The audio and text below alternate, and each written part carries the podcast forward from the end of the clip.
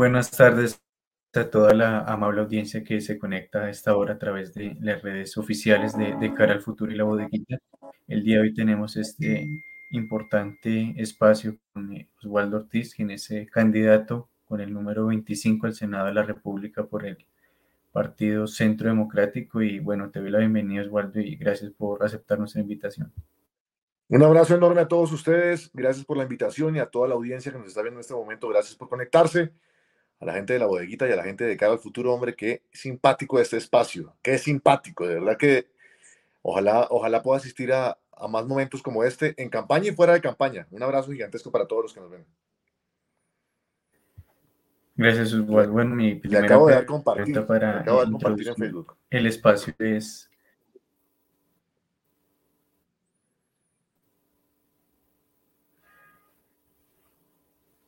Eh, mi primera pregunta es eh, preguntarte quién es Osvaldo Ortiz y a qué te dedicas para eh, dar como esta orientación a la audiencia.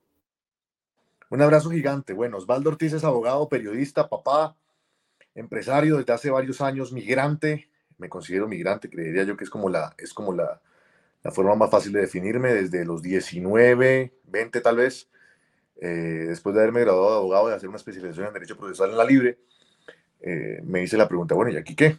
Porque conmigo se graduaron 70 abogados y cada vez hay más abogados y cada vez hay más historias. ¿Para dónde voy a agarrar? ¿Qué voy a hacer con mi vida? Entonces, la respuesta era o litigar o unirme a la rama judicial y decidí no hacer ninguna de las dos. Hice un curso de bolsa, de bolsa en las bursátiles y aprendí a, entender cómo funcionaba el mercado de capitales y me fui al mundo. Viajé a Panamá, estuve en Panamá viviendo un año, eh, posteriormente Estuve en Venezuela viviendo un año, me casé con una mujer venezolana y gracias a eso me convertí en un personaje migrante que entendió cómo el socialismo le estaba haciendo daño a, una, a toda una generación de gente muy pudiente. Eh, un año después tuve la oportunidad de viajar a Estados Unidos y desde entonces, desde Estados Unidos, he estado levantando un, un grupo empresarial basado en el marketing, en los medios de comunicación y en el ejercicio de la ayuda a personas que quieren migrar de manera legal y de manera responsable. Abrimos una oficina en Bogotá hace algunos años, ayudándole a toda la gente que está en Colombia y que quiere de alguna u otra forma buscar opciones laborales en los Estados Unidos. Hemos ayudado a miles de personas a encontrar trabajo en Estados Unidos. En Estados Unidos tú sabes que hay mucho trabajo y hay muy poca mano de obra dispuesta a ejercer esa labor general. Entonces, eh, lo que hemos estado haciendo durante muchos años es eh, consiguiéndole trabajo a la gente en Estados Unidos, logrando que la gente abra su negocio en Estados Unidos y consiguiendo franquicias para empresarios colombianos. Desde entonces nos hemos dedicado a eso. Es como una especie de derecho corporativo, no, no tiene una definición clara con respecto a qué tipo de abogado soy, pero pues sin duda alguna soy un consultor legal que desde Colombia busca la forma de que aquel colombiano que quiere tener éxito al momento de emigrar lo pueda hacer de manera legal y de manera responsable. Gracias a esta causa, pues me he metido en temas políticos, además de cualquier eh, otro, otra iniciativa que ha nacido. Eh, gracias a, a, iniciativas me volví viral alguna vez, hace algunos años, eh, sacamos a la calle a millones de personas a pedirle a la ministra de Educación de aquel entonces, Gina Parodi, que renunciara y la señora, un par de días, el presidente de ese entonces, Juan Manuel Santos, le exigió la renuncia, las marchas fueron un éxito.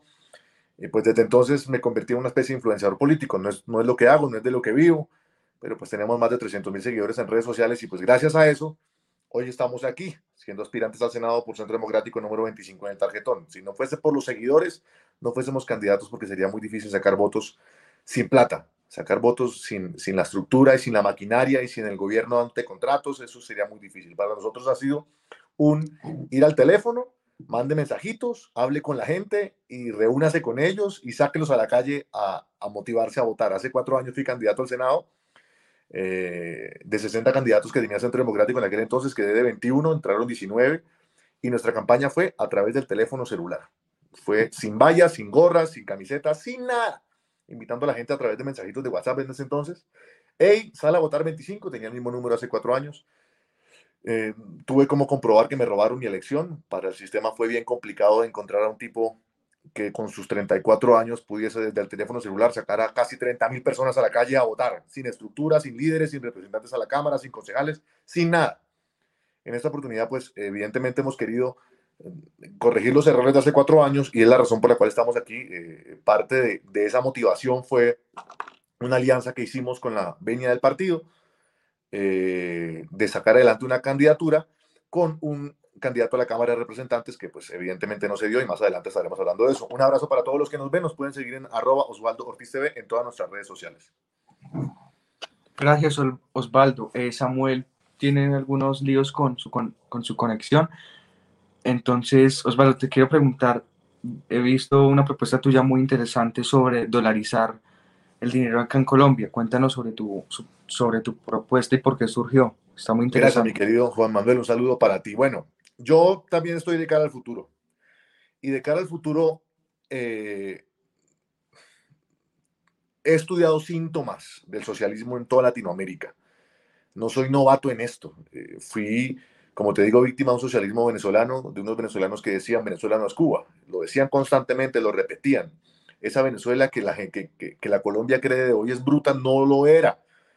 Venezolanos brillantes, empresarios multimillonarios, gente que pertenecía a la industria del petróleo muy ricos, tuvieron que agarrar sus maletas y migrar debido a que el socialismo copió y pegó un sistema tipo franquicia de los Castro y que hoy justamente se aplica o se viene aplicando copiar y pegar, copiar y pegar en Colombia. El modelo que Petro ha, ha venido estableciendo en su campaña es justamente el copiar y pegar de. Ellos no tienen afán, ellos han venido haciendo campaña tras campaña tras campaña y eh, eh, poniendo a las clases a odiarse entre ellas mismas, a encontrar sacos de boxeo como por ejemplo el uribismo, entendiendo cómo desde afuera, porque te digo desde afuera porque yo vivo en los Estados Unidos, entendiendo desde los Estados Unidos cómo lo estoy viendo, digo, epa, esta gente viene con un plan copiar y pegar. Y en el plan copiar y pegar del socialismo del siglo XXI, del neosocialismo que viene para Colombia, lo primero que va a hacer Gustavo Petro, y ya lo dijo, lo dijo después de que nosotros lo dijimos, o sea, nosotros se lo dijimos a todo el mundo en diciembre, pilas, lo primero que va a hacer Petro es tocar la economía. Por eso propusimos por allá como el 25 de diciembre dolarizar. La gente nos dijo, no, es la locura, ¿cómo así que dolarizar el peso colombiano? amamos nuestro peso, nuestro peso, nuestro peso. Me encontré una cantidad enorme de, de, de sabios económicos hasta que escucharon que Petro lo primero que dijo fue, el 7 de agosto lo primero que voy a hacer es emergencia económica. Y le preguntaron, ¿y basado en qué? Y Petro dijo, pues el hambre. ¿Y el hambre qué tipo de emergencia social es? Colombia está pasando hambre, dijo Petro. ¿Qué es emergencia económica para Petro? Intervención del Banco de la República. ¿Para qué Petro quiere intervenir el Banco de la República? Adivinen. Para emitir. ¿Emitir para qué? Para tener a todo el mundo feliz. ¿Qué va a pasar cuando la emisión comience a correr en el Banco de la República? El Banco de la República responde a unos sectores productivos que son los que él llama la gente, el pueblo.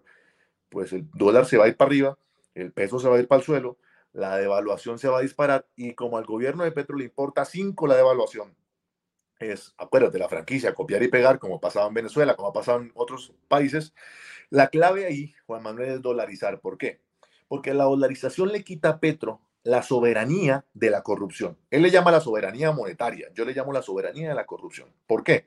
Porque va a tener una chaquera llamada, llamada Banco de la República que le va a permitir emitir, emitir y emitir todo lo que necesite. La gente al comienzo de ese modelo socialista que hoy está punteando en las, en las encuestas, la gente al principio va a estar muy feliz, muy feliz. A menos que nosotros dolaricemos lo más pronto posible y comencemos a darle libre circulación al dólar, porque eso no es de la noche a la mañana.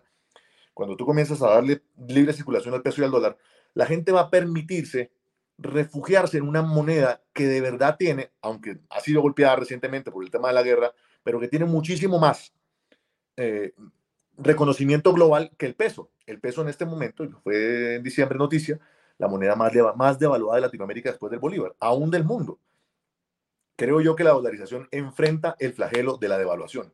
Son muchos los elementos que hay que tocar, no pretendemos eh, sacar una clase de macroeconomía en, un video y mucho menos en una propuesta legislativa, porque lo que necesitamos más allá de es que la gente comprenda que el enemigo número uno aquí es el socialismo que trae consigo una reforma económica y que va a traer mucha inflación, hiperinflación, como ya la que como es la que hoy vivimos. Estamos apenas entrando a marzo y ya Colombia está por los tonos de 3.3 en la inflación. Eh, este, si la cosa sigue así, de aquí a que lleguemos a diciembre, vamos a llegar a 15 puntos por lo menos. Entonces, eh, es fundamental de que hoy nos despidamos del peso colombiano como lo conocemos, aunque estemos añadidos y adheridos al billetico de 100 porque es el más bonito, y comprendamos que al momento de dolarizar no solamente vamos a mitigar la pobreza porque le vamos a dar valor real al trabajo de la gente, que hoy se está ganando 250 dólares como salario mínimo, mientras en Ecuador, un país mucho más chiquito y menos productivo, se están ganando cerca de 400 como salario mínimo legal y que al mismo tiempo nos va a permitir ser más competitivos porque con, con, con, la moneda adquisitiva del dólar vamos a poder competir libremente con muchas otras naciones. Eh, allá hay una discusión donde entramos a si tenemos la capacidad de competir. Yo soy de los que cree que sí tenemos la capacidad de competir, pero pues para eso tenemos que levantar una bancada lo suficientemente fuerte que pueda enfrentar al pacto histórico. El reto de este fin de semana, para todos los que, no ven, los, que nos ven, es enfrentar un monstruo. El monstruo es el pacto histórico. Ese es, es Thanos. Hay que ir detrás del pacto histórico. Si hay, si hay un Thanos aquí que pretende hacer así y eliminar la mitad de la población, como, como, en, como en, en, en, los Avengers, es, es Petro. Es, eh, Thanos se cree, Petro se. Él dice el 7 de agosto y chao, se acabó esta vaina. Nosotros necesitamos impedir que eso suceda. ¿Cómo? Este domingo, saliendo de las urnas a votar, le he pedido a mi gente que vote 25 senados Centro Democrático.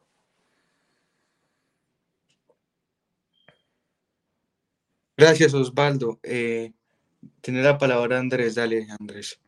Perfecto. Eh, candidato, un gusto eh, tenerlo aquí en el programa. Eh, yo le tengo una pregunta muy contundente. Eh, y esta es, ¿cuáles son sus propuestas para esa minoría denominada gente discapacitada eh, o con problemas em, tanto físicos como mentales? ¿Cuáles serían sus propuestas para, para estas personas? Andrés, ¿tú cuántos años tienes, hombre? 12 años. Qué barbaridad, hombre. A los 12 años yo estaba pensando en, en los Caballeros del Zodiaco y en Sailor Moon, tal vez, definiendo para dónde iba. Si ¿Ustedes saben qué es Sailor Moon o no? Ustedes no saben qué es Sailor Moon. Ninguno de ustedes sabe qué es Sailor Moon. Bien. Creo fundamental, fundamental, no solamente para la, para la, para la Colombia que tiene algún tipo de discapacidad, sino para cualquier tipo de minoría en Colombia. Estamos hablando de la Colombia migrante, por ejemplo, que, que es con la que yo he trabajado de la mano durante todos estos años. Es una minoría. Es Colombia, pero es migrante, entonces es una minoría. Estamos hablando de la, de la Colombia que crece políticamente relegada y que es diferente. Ahí están los negros, están los indígenas, están la comunidad LGBT, están las comunidades religiosas, los que son minorías. ¿Cómo uno protege a las minorías y protege los derechos de las minorías? Con educación. Es fundamental. Entonces, cuando nosotros comencemos a entender que hay gente que es diferente a nosotros, ya sea porque lo decidieron o porque les tocó o porque nacieron así, en el caso, por ejemplo, de la, la gente que nace con algún tipo de síndrome o con, algún tipo de discapacidad, qué bonito es que desde la empatía comencemos a trabajar en educación para poder hacernos parte del mismo entorno, del mismo entorno cultural, del mismo entorno educativo. Hay que comenzar a educar a nuestros muchachos en eso. Eh, nos pusimos muy tristes con, con, la noticia hace un par de semanas de, del suicidio de este chico que, producto del bullying, por ser diferente, eh, no soportó la situación y se, se, terminó matando en los Estados Unidos. Muy difícil, muy complicado. En Colombia nos ha pasado muchísimas veces. Hemos tenido casos de todo tipo, color y sabor. De, seguramente mucha gente que lo ha tomado desde el punto de vista político, lo han politizado, pero no se ha tocado el tema de raíz. El tema de raíz es educación, desde la pequeña infancia desde la primera infancia, ir trabajando en buscar la forma de que nuestras generaciones no solamente sean más tolerantes, sino más empáticas. Sin duda alguna, la educación va a ser fundamental. Lo demás que podamos tejer va a ser estructural y político, tiene que ser transversal. La presidencia de la República, por ejemplo, ha estado trabajando durante estos cuatro años. Eh, ahí creo que fue un acuerdo político, pero bueno, eh, no, no, no, no vamos a hablar de eso. Klopatowski llegó a ser parte de, de, de, de desde presidencia a establecer políticas públicas a favor de eh, toda una Colombia que está creciendo en discapacidad, creo que por supuesto tiene que trascender lo político, porque lo político dura cuatro años y ya. Si el siguiente presidente no responde a, a, a, este tipo de políticas empáticas, entonces se acabó, se acabó la política pública. No, creería yo que si logramos desde la educación y desde la casa, ¿por qué no? Educación a padres de familia, siempre he sido un partidario de que a los, a los padres hay que educarlos.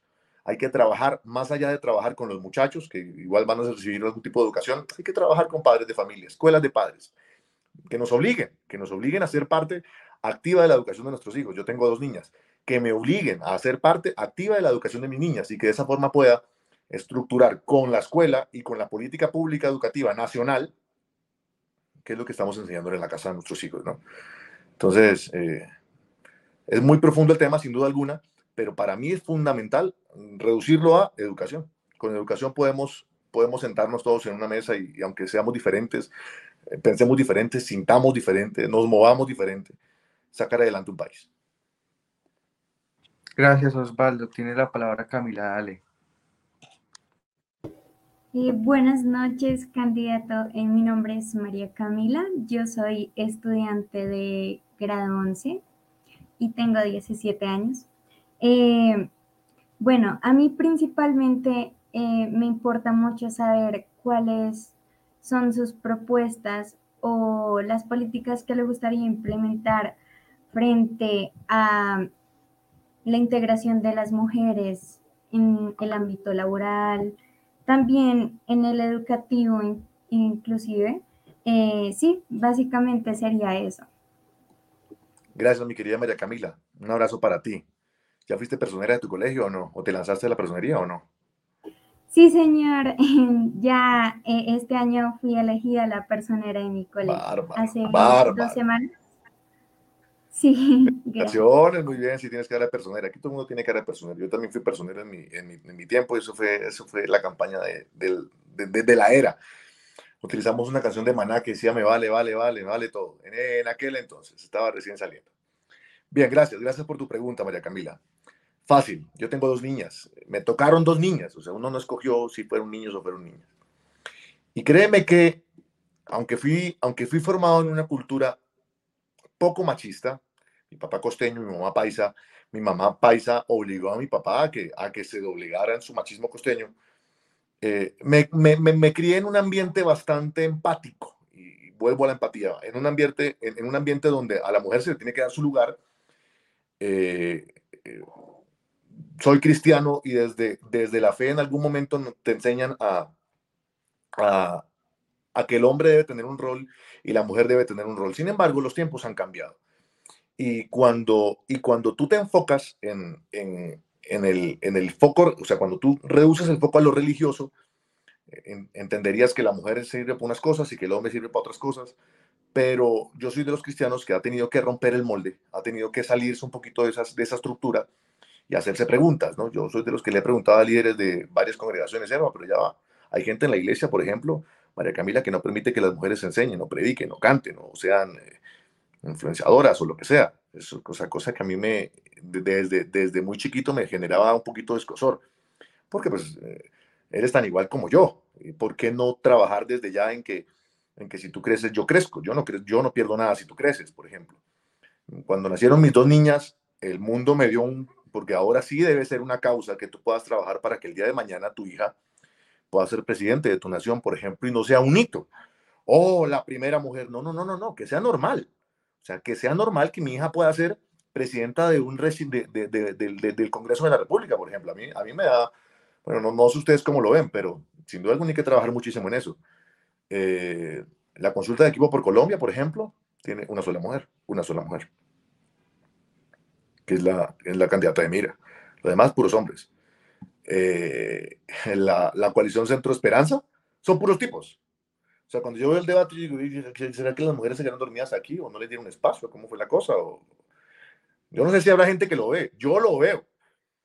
Eh, en el pacto histórico eh, hay más mujeres, pero de relleno, porque todo el mundo sabe que va a ser Petro. Entonces, es como que lo mismo, la mujer para relleno. Entonces, el, el papel de la mujer María Camila, parece que se está convirtiendo en un papel de relleno. Ahora, por ejemplo, las listas, las listas cremalleras, hombre, mujer, hombre, mujer, todo el mundo dice hombre, mujer, pero tú vas a ver la lista y cuáles, o sea, qué mujeres son influyentes en, en es, y son mínimas. las voces de las mujeres realmente se han limitado a qué? A que el hombre usted calle la boca. Ya sea por temas culturales o temas educativos o porque somos así, somos animales del monte. Hay que trabajar insistentemente en, en, en en que la política pública le permita a la mujer eh, sentirse o creerse igual y al hombre que entienda, comprenda que es, que es igual, somos iguales, tenemos las mismas oportunidades.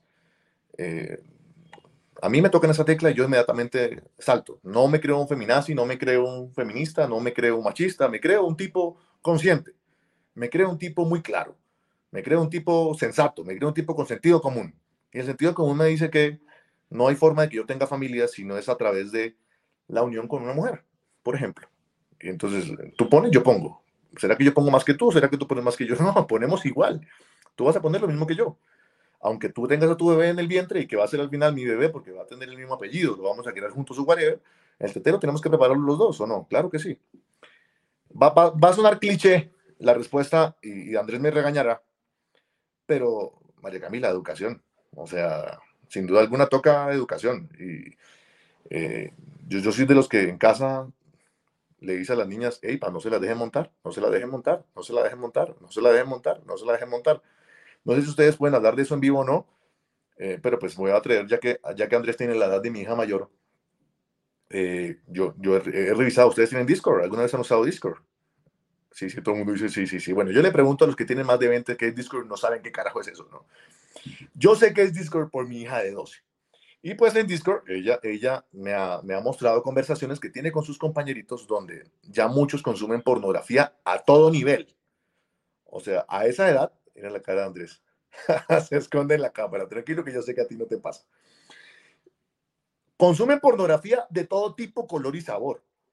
En el colegio ya se habla de consumo de estupefacientes a los 12 años, en, entre chats, eh, conversaciones que tú dices, ¿qué es esto, señor? Me, me, me, perdí en el tiempo, me pasó una Alicia en el País de las Maravillas y que se vio en el espejo y se perdió en el tiempo y no comprendí que hay una generación que ya nos alcanzó en muchas conversaciones y nos sobrepasó. En ese tipo de conversaciones, María Camila, y gracias al, al, escenario pornográfico que para muchas generaciones ya es normal, qué pena que me extienda, se ha cosificado a la mujer de una manera espantosa. La mujer es un elemento sexual. ¿Qué tal si cambiamos ese, ese enfoque desde la educación y desde la verdad? O sea, abriendo los, abriendo, ¿vamos a hablar de este tema o no? Yo no sé ustedes cuántos candidatos al Senado han tenido aquí en esta plataforma hablando acerca de sexualidad y pornografía. Yo no creo que ninguno se haya atrevido porque todo el mundo habla de la misma paja siempre. Pero yo sí creo que si nosotros nos enfocamos en educación, podemos irrumpir en, epa, epa, ella no es una cosa. Lo que aparece ahí en la pornografía es mentira, eso no es cierto, esa vaina no, eso no existe. Ojalá le diéramos la misma importancia a esa mujer que está ahí saltando y, haciéndose la, la, la, todo el mundo me cerró la cámara porque le dio mucha risa. La pornstar haciéndose la cosa rara y pensáramos en esa mujer como presidenta de Colombia. Yo sí quiero ver muchas presidentas de Colombia, no una ni dos, muchas presidentas de Colombia, muchas. Le, tengo fe. Ojalá salga mejor que Claudia López en Bogotá porque ha sido un fiasco. Pero, pero, pero que se pueda también al momento de elevar el discurso decir, esa mujer fue un fiasco y que no me ataquen a mí porque soy entonces un, un acosador o un abusador o un perseguidor de mujeres. No, somos iguales y si lo estás haciendo mal, lo estás haciendo mal aunque seas hombre o mujer. Te aguantas el chaparrón. Te di la oportunidad de, creer en ti porque eres mujer o por lo que sea. Aguántate el chaparrón también. Lo estás haciendo mal. ha sido, ha sido mediocre, ha sido negligente, ha sido corrupta. Yo, yo, le tengo un discurso a Claudio López gigantesco. Pero eh, eh, eh, evitan que, o sea, aparte de mi equipo dice, bueno, no se metan eso, lo van a acusar de, de de, machista. me pueden acusar de lo que sean. Yo sé lo que realmente soy. Yo soy un tipo que es papá de dos niñas y yo quiero que mis hijas sean presidentas. Échame el cuento, pues. A ti te felicito, que seas personera. Yo no, yo, yo no sé si es colegio mixto, eso es una maravilla. Ojalá tengamos más personeras en, Colombia. De verdad que sí.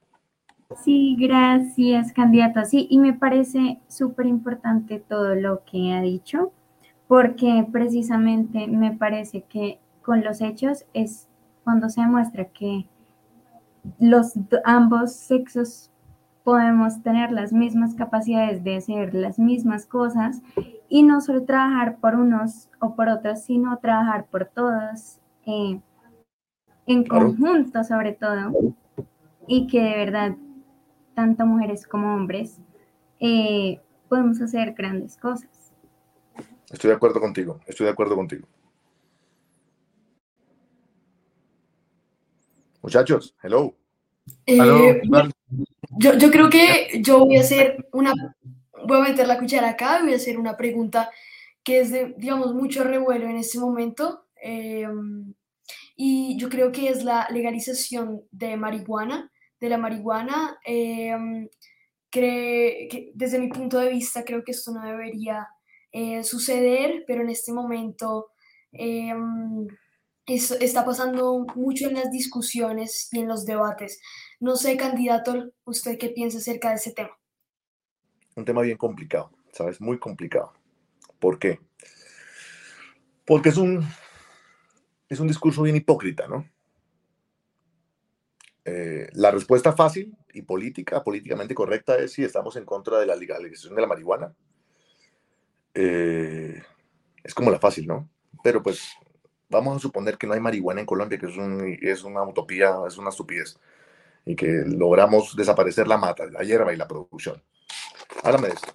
Esto es un ibuprofeno, pero vamos a suponer que no es un ibuprofeno, sino que es un, un no sé, pónganle un nombre a alguna pepa que se venda con mucha facilidad. Ayúdenme, porque yo de pepas no sé mucho. ¿Popper?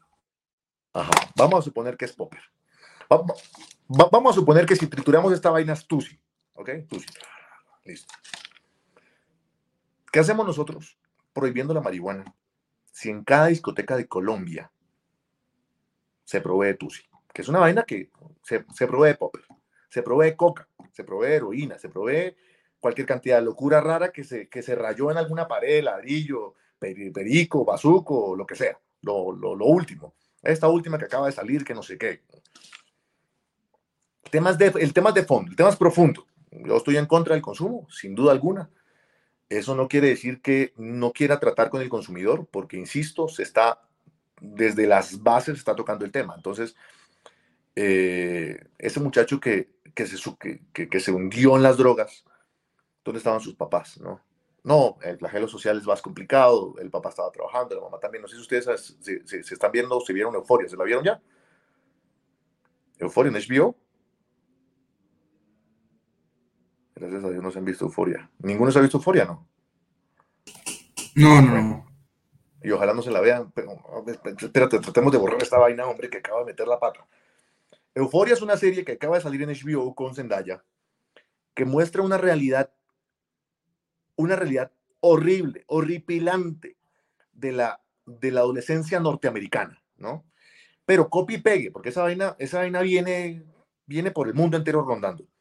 Es gente que eh, está en el, en el middle school y ya en el middle school consume cualquier cantidad de cosas. Es gente que está pegada, pegada a las drogas. Entonces ya se vuelve parte del ejercicio normal de papá y de mamá el, el proceso de rehabilitación, por ejemplo.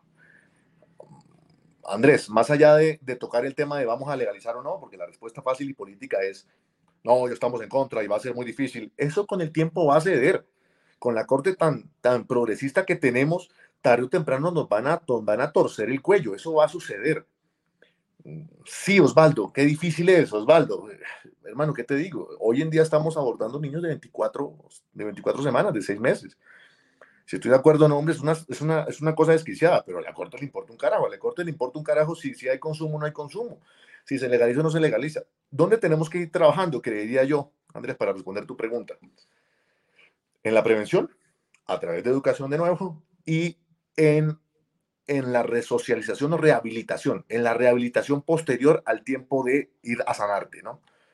¿Qué es la rehabilitación? Es educación forzada, es encerrarte a, a, a punta de de abstinencia, obligarte a que comprendas que ese popper, carajo, te va a matar, te va a matar, te va a matar, te va a matar, te va a matar. Pero ¿por qué te decía que es un discurso hipócrita, Andrés? Porque si nosotros estuviésemos tan interesados en cuidar a nuestros niños adolescentes, hoy, por ejemplo, no se distribuiría el, no, no se distribuiría el licor que se distribuye en Colombia. Colombia es una, es una nación cervecera. Y aquí se bebe cerveza todas las semanas en todas las familias de Colombia. Y whisky, y roña, aguardiente y cuanto trago bueno, bonito y barato. ¿Qué estamos haciendo al respecto? ¿Qué se está haciendo desde la política anti-alcoholismo, por ejemplo? Nadie habla de esa vaina. Nadie habla de eso, pero es tan preocupante el alcoholismo como el consumo de estupefacientes. Entonces, si es hipócrita, si es doble moral, es un tema de trending, es un tema de tendencias. Hay que ir caminando sobre la marcha. Si me preguntas hoy, yo te voy a responder, no estoy de acuerdo con la legalización, sin embargo, va a pasar, va a suceder y cuando suceda, ¿qué va a pasar de cara al futuro? ¿Cómo lo vamos a, abarcar? Hay que trabajar en los procesos de rehabilitación, más rehabilitación en todo el país, más educación preventiva y tratar de comprender que el que está cayendo o el que se está hundiendo en, consumo de estupefacientes está sin duda alguna buscando ayuda, necesita ayuda, es urgente. Gracias, Osvaldo. Y ahora eh, quiero eh, preguntarte respecto a un tema eh, que pues ha sido casi que histórico y es que incluso acá en los comentarios nos han tildado de fascistas, ultraderecha, neonazis, leo acá también.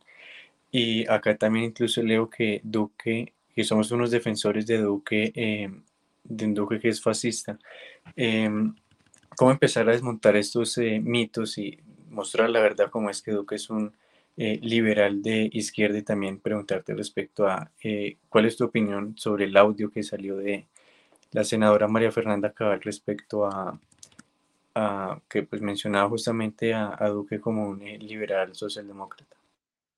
Yo creo que es narrativa. La narrativa, y qué pena que lo toque, pero la narrativa chavista es la misma petrista, es la misma narrativa, ¿no? Tienen que buscar un enemigo y el enemigo es Duque, como sea que sea, y como se eligió con el logo de Centro Democrático. Entonces es, es Uribe, entonces es peor que Uribe, y es Facho, y entonces, entonces a todos nos meten en el mismo pote, ¿no? Yo no creo que sea así. Yo, yo desde, desde la primera semana, yo creo que lo he dicho en un par de entrevistas, cuando escuché a Duque en su primer discurso y dijo, vamos a gobernar sin espejo retrovisor. Y ya va, ¿cómo que sin espejo retrovisor, hermano? Si te, si, te escogimos fue si te escogimos fue porque, porque dijiste que, que, ajá, ¿no? Y no. Eh, en el ministro de Vivienda, lo recuerdo como si fuera ayer, nombró como viceministro a Víctor Saavedra. Víctor Saavedra era el viceministro de Educación de Gina Parodi en ese entonces, por eso yo lo reconozco y lo conozco. Fui de la tarea, lo conocí, toda la cosa, lo entrevisté. Eh, soy, soy un tipo conciliador y fui, le di la mano y entendí, le, pregunté, me dijo, no hermano, esto no tiene que ver con temas ideológicos, con temas pero pues aquí llegué. Cuando comencé a hacer la cuenta de cuántos santistas había en el gobierno de Duque, me asombré y dije, ah, no, esto, esto, esto va a ser eh, un chicharrón. Me ofrecieron algún cargo por allá, algo político, por los 30 mil votos que puse. Y yo dije, no, no, gracias, muy amable, yo no voy a participar de este gobierno porque este gobierno es el gobierno de transición que tanto temíamos. Lo dije en el 2018, a final de 2018. No, ¿cómo se le ocurre? Me gané a unos uribistas en contra, porque Uribe es Duque, Duque es Uribe. Entonces se acuerdan al presidente Uribe diciendo en, alguna, en alguna reunión que estaba esperando que el presidente Duque enderezara. Yo me acuerdo, yo me acuerdo como si fuera ayer, cuando vamos a esperar que Duque enderece. Yo no sé si Duque enderezó o no. Hoy tuve un en vivo en la pedagógica, aquí cerquita. Y le decía a la gente justamente eso. Ustedes que andan diciendo que nosotros somos fachos, etcétera. ¿Por qué todavía hay guerrillos en la universidad? ¿Por qué todavía las universidades públicas de Colombia tienen al Che pintado en la pared? Si estamos en un gobierno uribista de mano dura, ¿por qué carajo eso está pasando todavía? O sea, ¿por qué el foro de Madrid tiene que sentirse amenazado por 20 capuchos y la policía tiene que quedarse ahí amedrentada esperando que le den ladrillazos? Si estamos en un gobierno uribista, ya va, si yo soy el presidente y soy uribista, créeme lo que eso no pasa. O sea, por favor.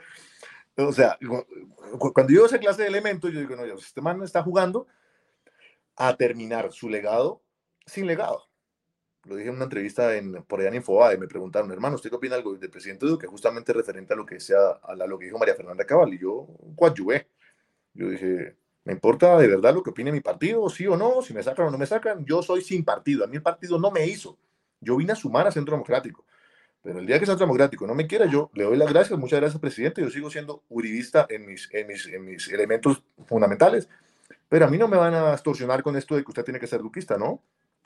¿Por qué? Porque para la muestra un botón. ¿Cómo es posible que tengamos hoy a un candidato tan, tan petardo como Petro al frente de las encuestas, siendo el mayoritario, que tengamos que hacer un esfuerzo titánico por evitar que el pacto histórico sea mayoría en el Congreso, sabiendo que tuvimos un buen presidente. No tuvimos un buen presidente. No, que él hizo lo que pudo, que tuvo pandemia, que tuvo posconflicto, que tuvo una deuda, que tuvo a Santos, que tuvo una gran oposición. Sí, pues para eso le pagan. No quería ser presidente y jugar chalaquita y, jugar la 21 y tocar la guitarra. Esta vaina no era más que eso. O sea, tenía que echarle un camión, tener carácter, poner los puntos sobre las IES. Ah, pero es que el carácter fue agarrar a Otoniel. Hermano, tienes que haber agarrado a 100 Otonieles. Esta vaina tenía que funcionar en cuatro años sí o sí para garantizar que en el 2022 le entregásemos la presidencia a otro uribista. Y la gente feliz, como en el 2010, cuando, cuando Uribe le entrega a Santos, la gente, la gente, carajo, Uribe, ¿Por qué Duque tiene el 70 y pico por ciento de desaprobación? Porque ha sido un mal presidente, porque ha gobernado para los suyos, para una rosca, para el duquismo, para el que le ha dicho sí, sí, es como los que le hemos dicho no, no, no, no, no, hemos llevado el bulto. Eh, Yo no sé cuánto tiempo me quede más en Centro Democrático. Yo espero que me quede muchísimo tiempo más. Pero pues hoy, hoy el partido está permeado de todos los colores y sabores de gente que eh, abiertamente eh, está en contra de eso que en algún momento utilizábamos para marchar. No sé si alguna vez ustedes fueron a una marcha de los abriles en el gobierno de Santos, salíamos a marchar todos los abriles a decir no más FARC, no más FARC. Por eso mi campaña hoy sigue siendo una campaña antisocialista y antiguerrillera. Yo soy de los que cree que el ELN y las FARC siguen eh, dándole, dando y dando mucho de qué hablar. Tú vas ahora a Florencia y en Caquetá, un departamento que históricamente ha sido vista por el oprobio de las guerrillas, te lo dicen. Hermano, 20 minutos de aquí para allá, eso es tierra de nadie. Esto se lo repartió la disidencia tal y usted no puede pasar por ahí. Ahí manda otra gente, de media hora para allá, tal gente. Hoy, hoy, hoy. Eso, eso, eso, eso lo viví la semana pasada. Entonces, ¿a qué jugamos? No, que sí, que grande. No, no, no. La razón por la cual Petro está repuntando las encuestas, sin duda alguna, es porque el presidente Duque fue lo más tibio que pudimos encontrar. Sin duda alguna, mucho mejor que Petro, sí, no lo dudo. Eh, a mí me hubiese gustado ver hace cuatro años a Rafael Nieto, por ejemplo, dentro de los precandidatos presidenciales. Yo apoyo a Nieto en todo, en todo y con todo. Eh, en esta oportunidad, pues ya aprendiendo del chaparrón que nos dieron, eh, a María Fernanda y ya vieron cómo resultaron las cosas, ¿no? Entonces, eh, parte de lo que vamos a vivir este domingo es justamente eso. Yo he invitado a las bases uribistas a que por favor nos miren como opción, porque aunque no somos María Fernanda Cabal y va a tener un montón, no, no, no, no, un gigantesco de votos, también hay una generación que viene sin apellidos, sin recursos, sin estructuras, pero que viene con un discurso coherente de siempre. Yo vengo, como ustedes lo son, de cara a futuro a contarte que si no te pones las pilas hoy, el pacto histórico va a ser mayoría el domingo y a menos que tú te muevas a votar 25 senados centro democrático, nos van, nos van a hacer muchos goles, nos van a meter muchos goles. Así es, Osvaldo. Ahora tiene el uso de la palabra María Camila.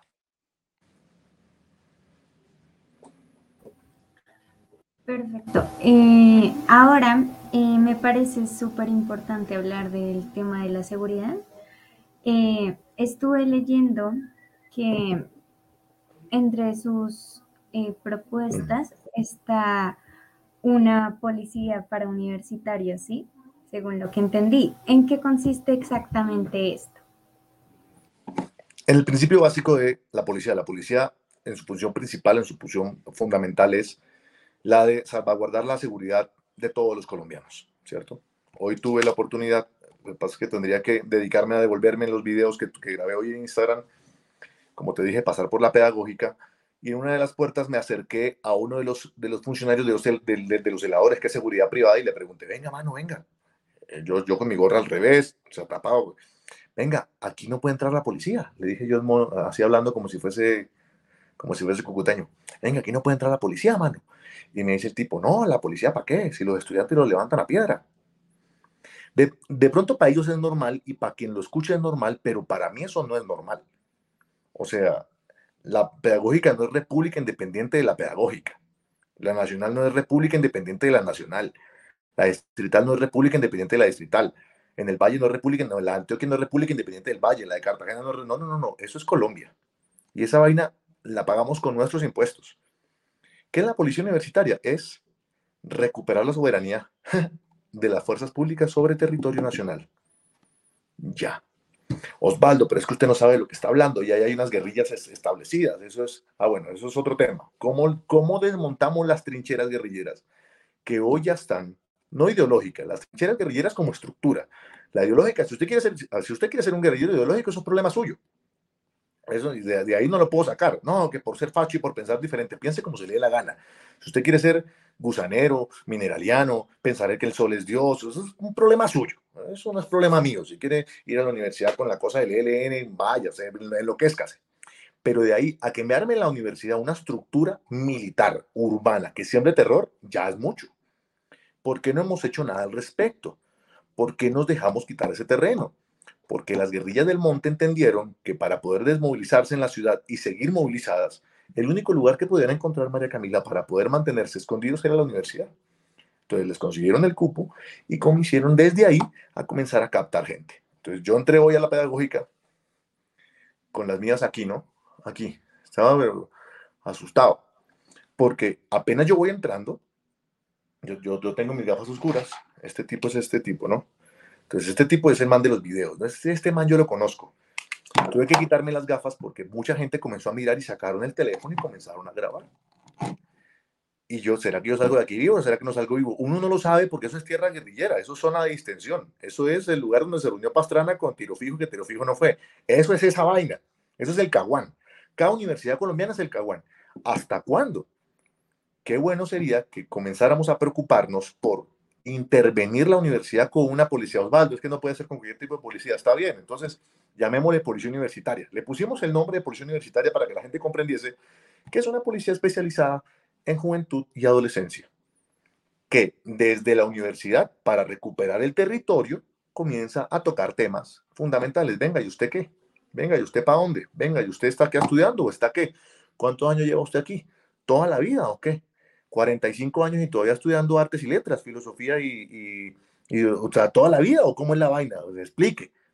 Entonces, no, que vamos a encapucharnos. Usted aquí no se encapucha, papá. Tú llegas a FIU, la Florida, la Universidad Internacional de la Florida, a 10 minutos de donde vivo, donde estudian mis hijas, y siempre hay 20 patrullas de la policía. Ahí usted no puede ponerse que venga que capucha, que me pongo cómico. Cómico, papá, venga para acá, ping, ping, encerrado. Si se quiere poner de payaso, preso allá. Haga su payasada allá. Aquí, donde nosotros pagamos los impuestos, no. Sea serio.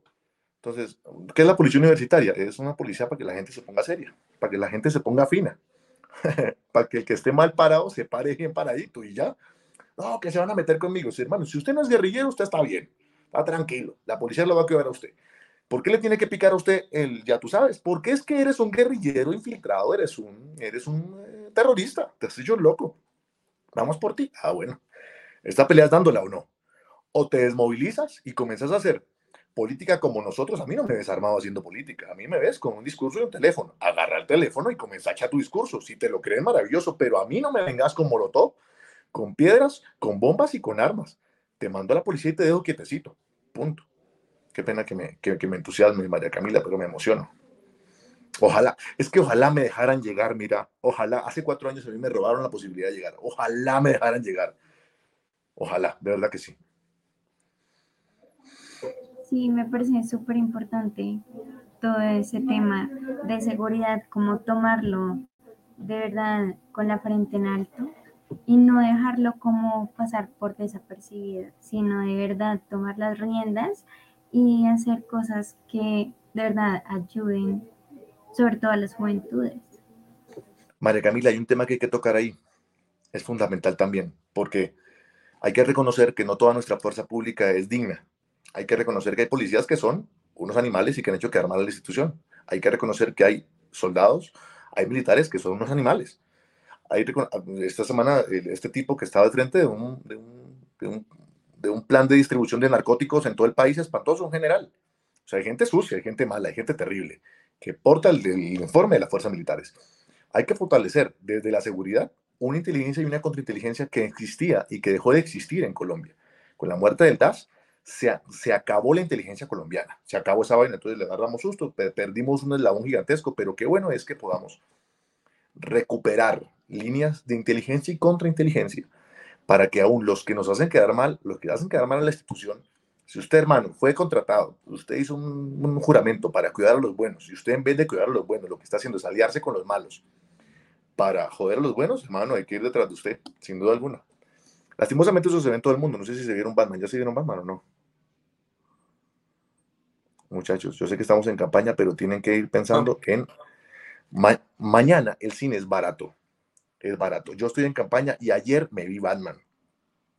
En Ciudad Gótica lo que hay es corrupción de policías. Todos sus policías están corruptos, pero hay unos policías buenos que son los que se alían con Batman y agarran, agarran a los policías malos que son los que se, se, hacen amiguis de pingüino y de acertijo. No les voy a contar más, pero qué bueno es que podamos tener a esa policía buena y a muchos Batmans y a mucha gente diciendo, epa, la justicia sobre todas las cosas, sí se puede. La verdad puede enfrentar la mentira. Vamos para adelante. No, si eso es volver tiene el uso de la palabra Juan Manuel. Gracias, Samuel. Muy interesante tus propuestas, Osvaldo, la, la de dolarizar la policía universitaria. Mira, te quiero preguntar, nosotros cuatro estamos muy jóvenes, especialmente Andrés y yo, eh, y estamos pensando en nuestro futuro. Entonces, y si gana Petro, como está subiendo las encuestas, tú, ¿qué nos a nosotros, principalmente a todos los colombianos, que cómo sobrevivir a un eventual gobierno de Petro? Bien, Petro no lo va a tener fácil, ¿ok? Al principio no lo va a tener fácil, sin embargo, hay que estar preparado a tener un plan B, yo lo he venido presentando hace varios años. ¿Por qué no lo va a tener fácil? Porque si algo bueno hizo Duque, gracias al cielo. Si no hubiese sido así, hubiese sido un... Hubiese sido un si algo bueno hizo Duque, o por lo menos la estructura que lo rodea, o el sentido común, o el uribismo, whatever, es posicionar dentro de los entes de control a gente que no se le venda tan fácil, ¿cierto? Porque Petro con la emisión lo que va a hacer es comprar, comprar todo. El socialismo de Petro viene por cinco cosas, cinco cosas. Economía, fuerzas militares, administración de justicia, educación y producción, o sea, la tierra. Economía, fuerzas militares, administración de justicia, educación y la tierra. ¿Para qué quiere la economía? Pues para comprar conciencias, tener billetes para que todo el mundo, porque todo el mundo tiene un precio. Para, el socialismo todo el mundo tiene un precio. Eh, las fuerzas militares se tiene que remover a todos los generales y comenzar a mover a la gente que le copie, al que no tenga escrúpulos y al que le copie. ¿Para qué? Para que, para que puedan entrar las guerrillas a coordinar dentro del ejército. Administración de justicia, porque no puede haber cambios reales y fundamentales si las cortes no lo aprueban, si las cortes no le caminan. Entonces, va a haber un super cartel de la toga. Eso ya existió en Cuba, eso ya existió en Venezuela. No sé si ustedes se acuerdan cuando Capriles venció a Maduro después de la muerte de Chávez. Maduro no podía elegirse, no podía participar de esa elección. ¿Ustedes saben quién le dio la, el, aval a Maduro para participar y qué es la razón por la cual Maduro sigue presidente hoy? La presidenta del Tribunal Supremo de Justicia de Venezuela de ese entonces. O sea, una señora, Estela, Estela no sé qué se llamaba. Ella firmó y dijo sí. Y gracias a esa señora, que quién sabe dónde carajo está en algún lugar del infierno, hoy Maduro es presidente. Entonces, lo que viene, eh, Petro, es economía, eh, las fuerzas militares para poder poner mano dura la administración de justicia, la educación, que ya la tienen cooptada con las universidades, y la tierra. ¿Qué va a pasar con nosotros, los que emprendemos, por ejemplo? Yo soy un empresario, tú, Juan Manuel, tarde o temprano, o vas a, vas a tener que encontrar tres caminos. Uno, sigo dependiendo de mi mamá y me vuelvo mamerto, que es lo que normalmente pasa con los mamertos en Colombia, que dependen de la mamá y del papá y no tienen saldo en el teléfono celular porque el saldo se los pone la novia o el novio, whatever, o sea, el que sí trabaja. O busco trabajito y el trabajito te va a pagar a ti el mínimo, que son 250 300 dólares en caso de que te vaya bien, no importa si hagas maestría o no, lo máximo que te vas a ganar en Colombia son 600 dólares con maestría incluida, o emprendo. En cualquiera de los tres escenarios, dependiendo de la mamá, del papá o de la novia, mm, buscando trabajo o emprendiendo, vas a ser afectado por Petro, en cualquiera de los tres escenarios. La pregunta es bien ruda. La pregunta no está fácil porque no quiero ser ave de mal agüero, no quiero ser... Eh, pero vamos a ponernos grises en el escenario en el cual Petro llegó, ¿cierto? Y no pudimos contenerlo con los antes de control, ni con Procuraduría, ni con Contraloría. Eh, fue bien difícil. Ah, cercarlo fue imposible y el tipo logró zafarse de todo eso comprando concisas y comprando. ¿Qué hay que hacer, hermano? no sé si ustedes tienen visa. Si no tienen visa, vayan sacándola.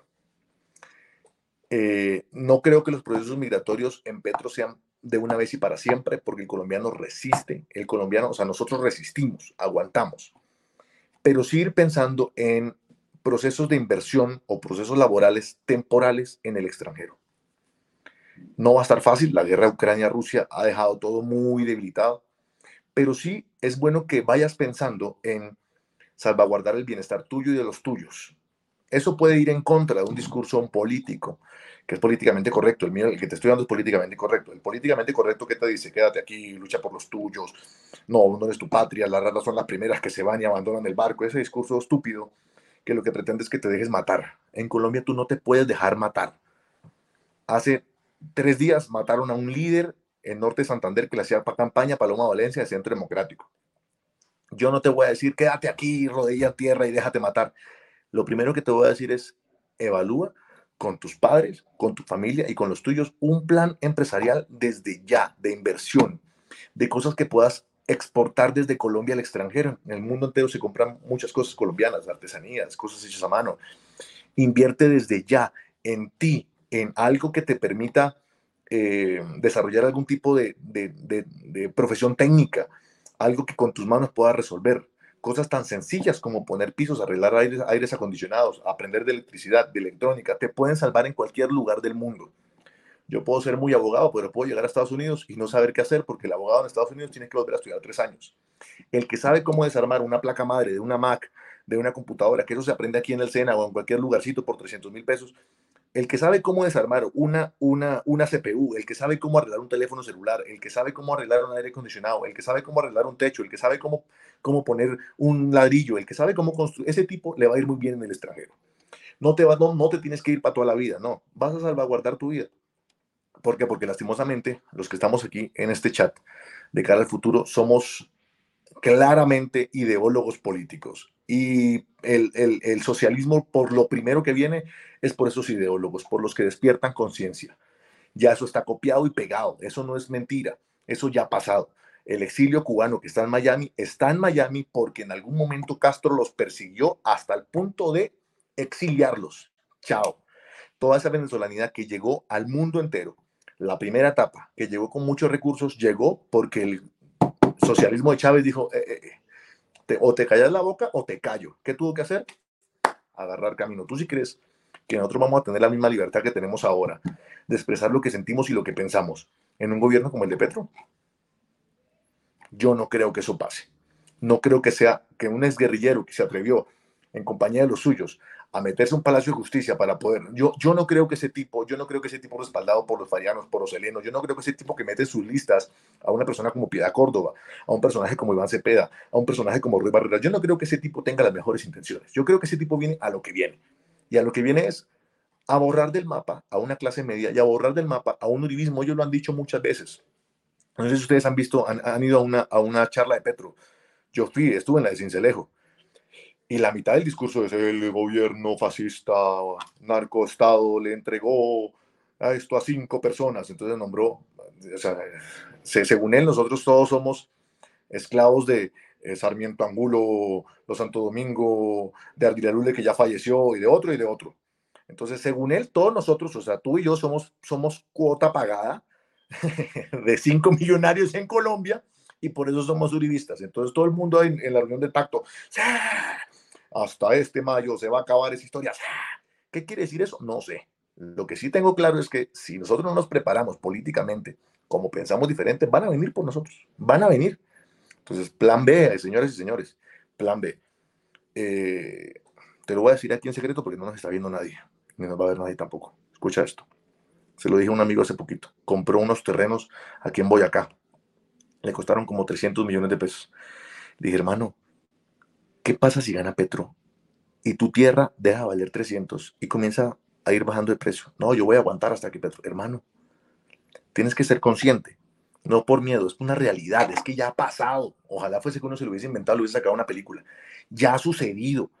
Yo tengo amigos que tenían propiedad de 250 mil dólares en la lagunita del este de Caracas y hoy valen 20 mil. Nadie va a comprar por riesgo jurídico, por riesgo país, por riesgo financiero, porque no hay posibilidad de estabilidad, no hay nada. No, o sea, no existe la forma de que yo pueda vivir allá, me pegan un tiro a salir de mi casa. Lo que yo creo que va a suceder en Colombia justamente es, es, es candela, menos que este man llegue. Hay que evitar que eso pase. Yo le he dicho a mi gente, ayúdame a evitar que el pacto histórico llegue a ser mayoría. Yo quiero ver a Gustavo Bolívar llorando de la tristeza el domingo, porque otra vez se dio un golpe como el sí y el no. ¿Ustedes se acuerdan cuando el sí y el no? Que la gente pensaba que el sí iba a ganar y, ganamos nosotros por 50 mil votos, con una vaina así. Yo quiero que este domingo, cuando Gustavo Bolívar se esté rascando la espalda, diga, oh, ¿qué pasó? Eh, que el uribismo calladito. Y la gente, que, la gente, la gente que tiene orgullo por Colombia, la colombianidad, el patriota, el que le duele, salió y dijo, no, vamos a votar pacto histórico y les vamos a arrollar en las urnas. Yo quiero ver eso. Gustavo Bolívar es de los que dice que van a tener 5 millones de, votos en las urnas. Yo soy de los que cree que nosotros podemos sobreponernos. María Fernanda va a ser un palo, Miguel Uribe va a ser un palo. Yo creo que van a, hacer, van a sacarla del estadio, yo lo creo. Le tengo que meter fe a eso. Alirio va a ser un éxito. Pablo Alguín va a ser un bata. todos, los, todos los que estamos trabajando fuertemente en esta campaña la vamos a sacar del estadio. Le tengo que meter fe a eso. Y pues es la razón por la cual estamos aspirando, muchachos. Hermanos, a comprar dólares. Así es, Osvaldo. Vamos a ganar con toda la esperanza este domingo. Firmes. Y a comprar dólares que está barato. Osvaldo, yo quiero preguntarte por eh, un tema que lo habíamos conversado por interno y respecto a quien se suponía que era tu fórmula a Cámara de Representantes, Juan David Vélez. Quiero que le comentes a nosotros, a la audiencia, un poco el, y aclares un poco el tema. Un abrazo gigantesco a todos los que se acaban de conectar. Hoy me llamó la veedora del partido, Centro Democrático, Mary Becerra, una señora muy linda. Eh, nunca me ha llamado, no, no, no, no, no he escuchado de ella nunca. Me llamó a regañarme, o bueno, a pedirme muy conscientemente que bajara el video. Hoy monté un video en el que le pedía a los colombianos en el exterior que como las urnas se abrieron hoy, votaran Centro Democrático Senado 25, pero que al Centro Democrático no le marcaran la X, porque eso iba a permitir que se escogiera sí o sí al número uno de la lista, que es Juan David Vélez. Eh, lo tengo que decir aquí, me puede denunciar si quiere, espero que lo haga. Creo que Juan David es un personaje corrupto dentro del Centro Democrático. Ha tenido, ha hecho trabajos, ha hecho lo que tiene que hacer. Creo que no tiene la capacidad ni moral, ni laboral, ni personal para poder representar a los colombianos en el exterior hay más de 5 millones de colombianos en el exterior. La cantidad de quejas de colombianos en el exterior porque no tienen quien los represente es gigantesca. Y no solamente por, por, porque es imposible atenderlo, sino porque su condición lo elevó a un nivel en el cual cree que puede pasar por encima de todo el mundo. Y yo sé que unos dirán que es berrinche, que es personal. Yo creo en la, en la palabra de la gente. Yo creo que todo aquel que se atreve a meterse en esta arena política debe, debe someterse a la verdad. Si nosotros comenzamos a jugar un juego de mentiras, de traiciones, me voy a parecer más a Santos y no quiero parecerme a Santos. Santos es la antítesis política de lo que hoy queremos ser. En el diciembre del 2021, yo estaba aspirando, me inscribí como candidato a los colombianos por la a los colombianos, me escribí a la Cámara por los colombianos en el exterior, en Centro Democrático. En ese entonces la lista estaba cerrada. Espero que ustedes me entiendan cómo funciona, si no pueden preguntar.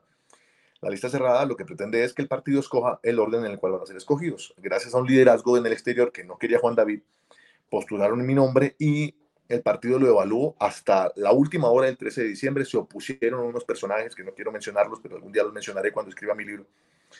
Y eh, el presidente a las 3 de la mañana me dijo, Osvaldo, está muy difícil, yo estoy en minoría en el partido, no puedo abrir esa lista. Eh, todos quieren, o sea, eh, hasta hace dos días todo el mundo creía que era abierta, pero de un día para otro se cerró.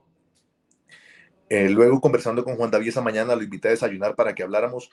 Reconoció, me reconoció que si abría la lista le iba a ganar, lo iba a arrollar, pero que íbamos a generarle un daño muy grande al partido en el exterior. ¿Por qué? Porque íbamos a competir de tú a tú. La gente iba a votar el logo, pero la gente iba a votar por la mejor, por la mejor propuesta. Y yo le dije, hermano, yo no quiero pelear contigo, no quiero discutir contigo, somos de la misma línea política. Pongámonos, pongámonos de acuerdo. Yo me voy a retirar de aquí, y tú me apoyas al Senado para que seamos dos congresistas que somos migrantes. Tu Cámara Colombianos en el exterior y comenzamos a presentarle a la gente la oportunidad de que vote por un senador del exterior. Eso no existe. Pero pues, a ver, los senadores existen regionalmente en Colombia, aunque sean senadores. Tú sabes que María Fernanda es, aunque fue representante de la Cámara por Bogotá, ¿de dónde es María Fernanda? Pues de Cali. ¿De dónde es Lidio García? De Bolívar. Y así, tú identificas acá de dónde es Pablo Holguín, pues de Medellín. ¿De dónde es Arillo Barrera? Pues de Casanare. Cuando la gente piensa en Osvaldo, piense, ¿dónde es Osvaldo? Pues Osvaldo representa a los colombianos en el mundo en compañía de Juan David. Juan David es de la Cámara, Osvaldo es del Senado. Hicimos un acuerdo en el partido, con el partido, frente al partido, Testigo estaba el doctor Juan Caicedo. Juan Caicedo es el coordinador político del partido. Por orden del presidente Uribe, nos pusimos de acuerdo y nos dimos la mano. Nos tomamos la foto. Es público.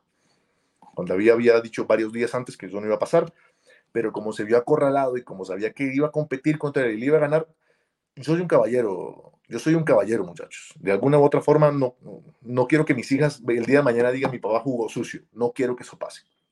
Quiero que mis papás digan, perdón, quiero que mis hijas y mis papás también digan, Qué, orgullo mi hijo, lo intentó, lo hizo como tenía que ser, con la verdad por delante. Comenzó la campaña y hizo un par de publicaciones tal vez.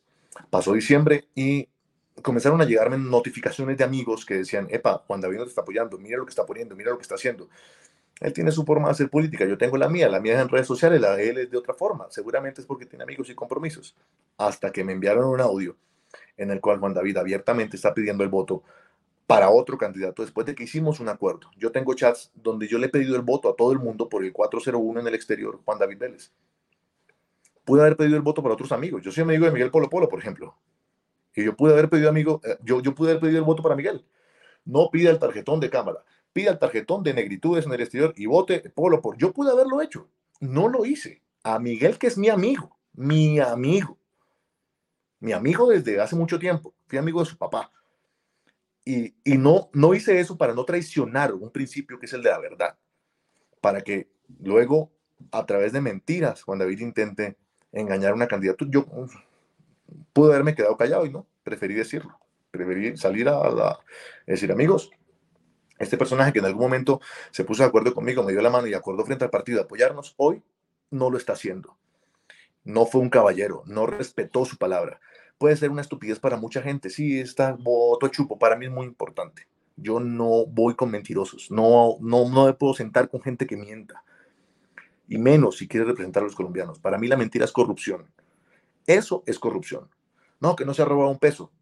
El que se, o sea, si, si te miente hoy, te va a robar mañana. Eso es así de sencillo.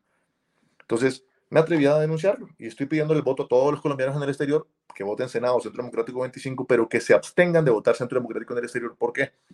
Porque como la lista, cuando yo desisto y, y me entregan Senado, la, ahí sí abren la lista, ¿no? Entonces, Juan David escogió, escogió a dos amigos de las, en, en, la lista, la Cámara abierta. Está abierta en este momento. La segunda en la, en la lista creo que es Sofía Casas, amiga de él, lo pueden ver en las redes sociales, ella publica todo lo de Juan David.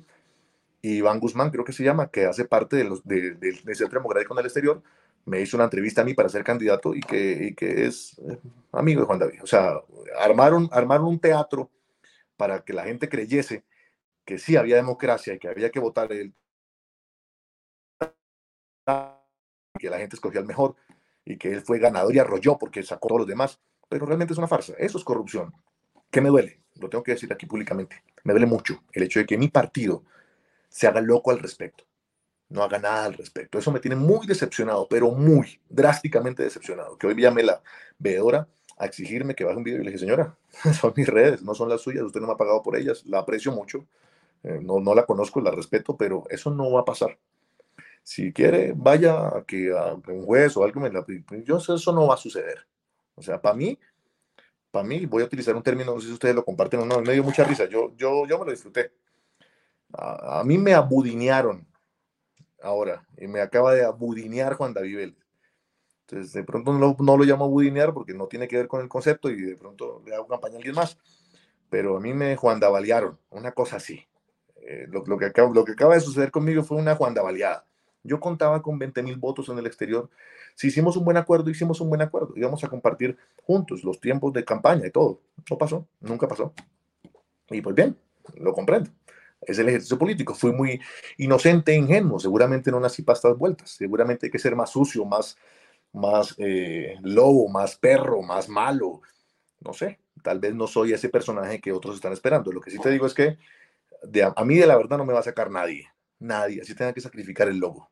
Perdón, el logo está aquí. Así tengo que sacrificar el logo. Si tengo que sacrificar el logo y decir, no soy más de centro democrático, pero no voy a participar de esta sinvergüenzura, seguiré haciendo política desde otras toldas, seguramente, no sé, no sé lo que irá a pasar, pero lo que sí tengo claro es que no puedo pedir un solo voto a Juan David Vélez porque es un mentiroso, es un corrupto.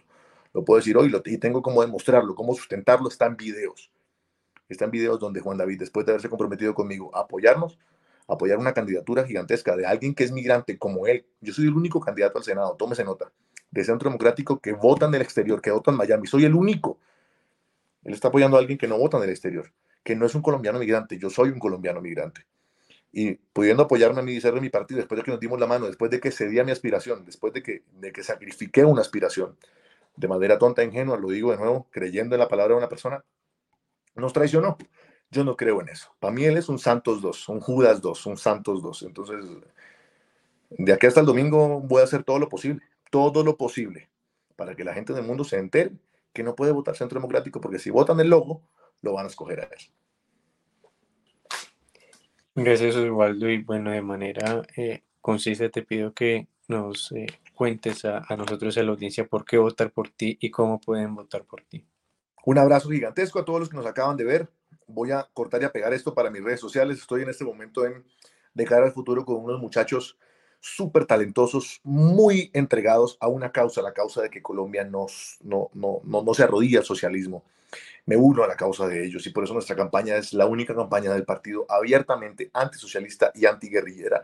Le llamo a las cosas por su nombre, así tal cual. La única forma de que Colombia salga del hueco en el que está es enfrentándose de tú a tú al narcotráfico y de tú a tú de frente a los que cuidan el negocio del narcotráfico, que son las guerrillas. Hoy las guerrillas están moviéndose políticamente a través de un, movimiento llamado Pacto Histórico, al cual tenemos que vencer en las urnas el próximo domingo. Tengo la capacidad, tengo el carácter, tengo la fuerza, tengo las ganas, tengo la convicción para poder levantar la voz en tu nombre. Lo que necesitas tú de un congresista es que tenga las ganas bien puestas para poder decirle las cosas por su nombre. Vamos a denunciar a los alcaldes corruptos, vamos a denunciar a los gobernadores corruptos, vamos a denunciar a los políticos corruptos de este país. Y más allá de eso, vamos a desarticular con una política pública clara a los criminales que desde el monte pretenden en la ciudad esconderse en lugares como la universidad, un lugar que debe ser sagrado para nuestros jóvenes y para nuestras, y para nuestras próximas generaciones.